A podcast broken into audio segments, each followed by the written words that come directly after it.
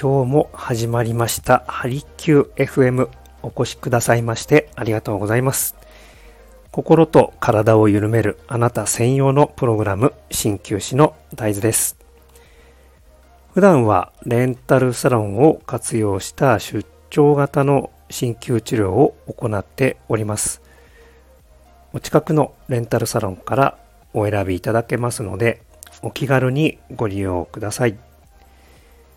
カバーエリアについてです。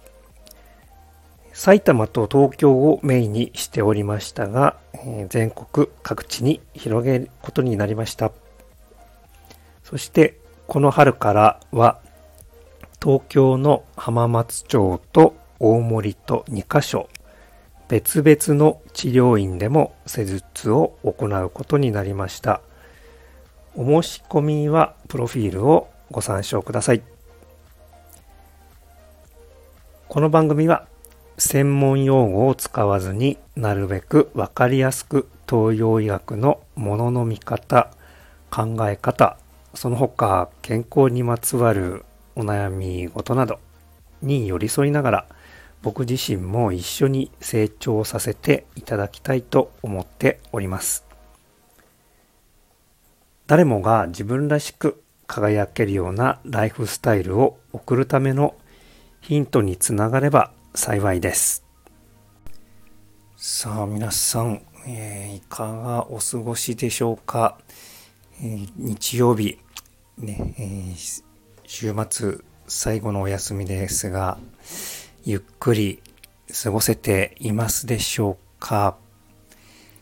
いや昨日、まねえー、昨日結構湿度高めでこうね、えー、すっきりしない天気もういわゆるこう梅雨が近いんだなというふうに感じることも多くなってきました。実際にですね臨床ではやはりどちらかというとですねこう体の重たさあとは、頭、頭ですね。体と頭が重たいというような、え訴えを持った方結構増えてきております。もう、これはですね、ま、この湿度湿度の高いこの季節っていうのは本当日本独特ですよね。まあまあ、そのおかげで僕らの日本人のお肌の、ね、潤いっていうのは欧米の方に比べるとだいぶきめ細かやきめ細かくね、えー、すべすべの肌でいられるというのが利点でもあるんですけれどもねこれはもう東洋医学的今中医学的に見るとかなり体へのダメージが、えー、ね、強い時期でもあります。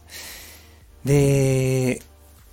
そうですね、今日の一針としては、まあ、この生活習慣にちょっとした工夫を加えることで、えー、なんとかですね、こう少しでも快適に暮らせるようにということで、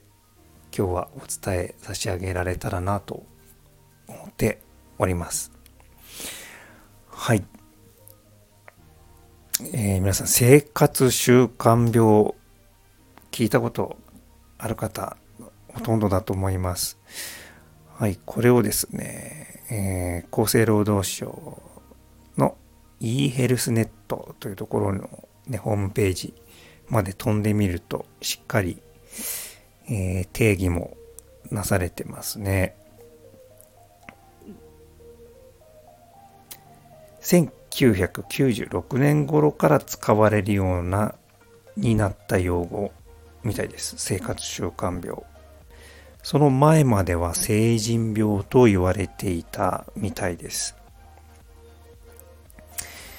で、ね、えー、広く一般的にはまあ普段の生活のこのライフスタイルが体に与える影響、それによって病気が引き起こされてしまうというような、えー、認識だと思います。で、このホームページしっかり作られていまして、で最後の方にですね、確かにこれは大事だなと思うことがあります。で、ただし、病気は生活習慣が全ての原因ではありませんということを、えー、言ってますね。これは本当にすごく重要なことだと思います。特にね、日本、まあ、この数年前、えー、コロナが流行って、コロナにかかってしまった人に対するこの偏見というか、すごいものがありましたよね。特にそういうコミュニティが小さい場所っていうのは本当に、ね、すごい嫌がらせとかあったみたいです。こういうことは本当にあってはならないことだと思います。はい。ちょっとね、気をつけていきたいものだと思います。でここにも、えー、話は戻ってですね、ホームページ、ね、生活習慣だけが原因ではありませんよということですね。で、遺伝的な要因もあったりとか、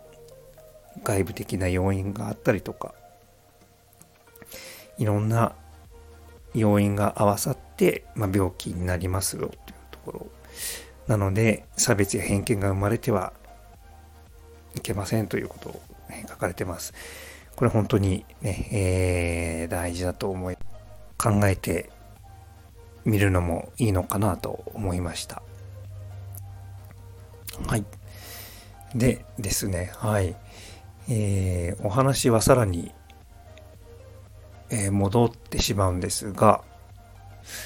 えー、以前に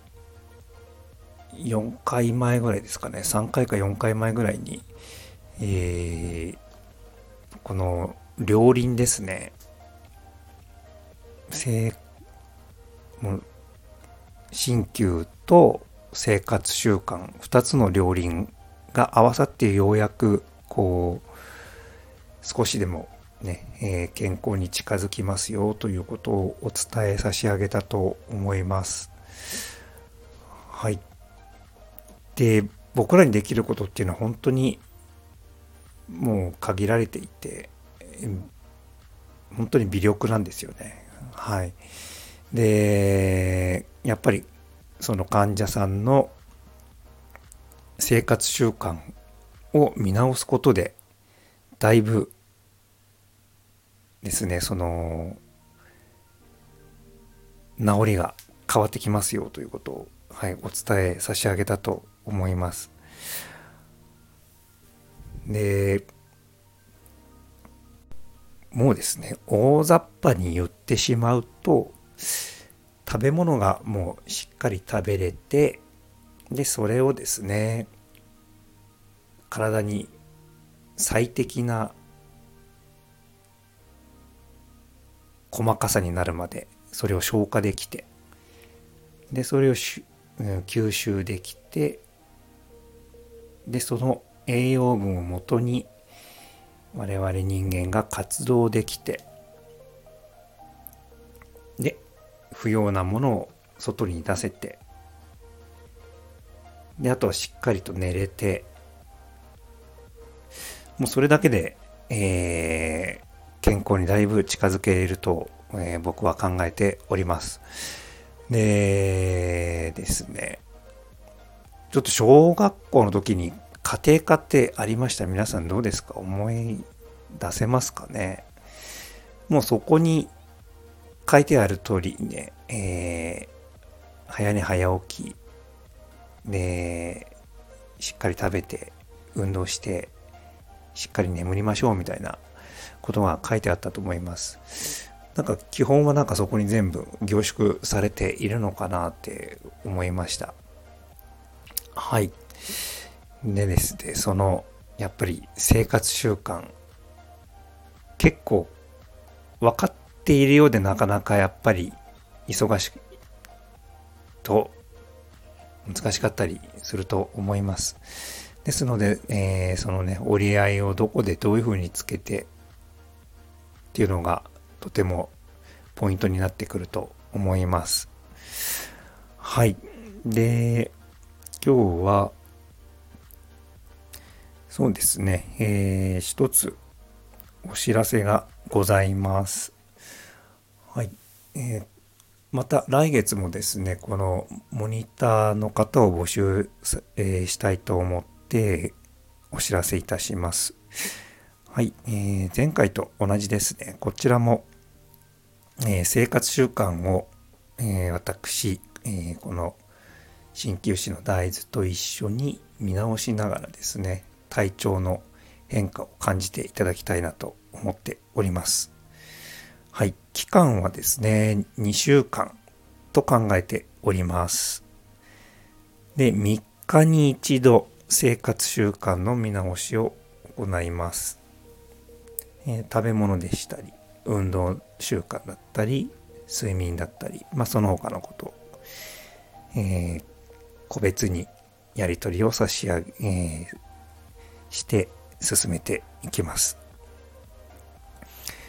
はい、えー、詳しくは、まあ、ブログの方をチェックしていただければと思います。で、えー、条件としてはですね、えー、週に1回、えー、ブログやホームページ、えー、もしくは、まあ、SNS だったりですね。で、ご自身のその体調の変化を情報で発信していただくということですね。なので、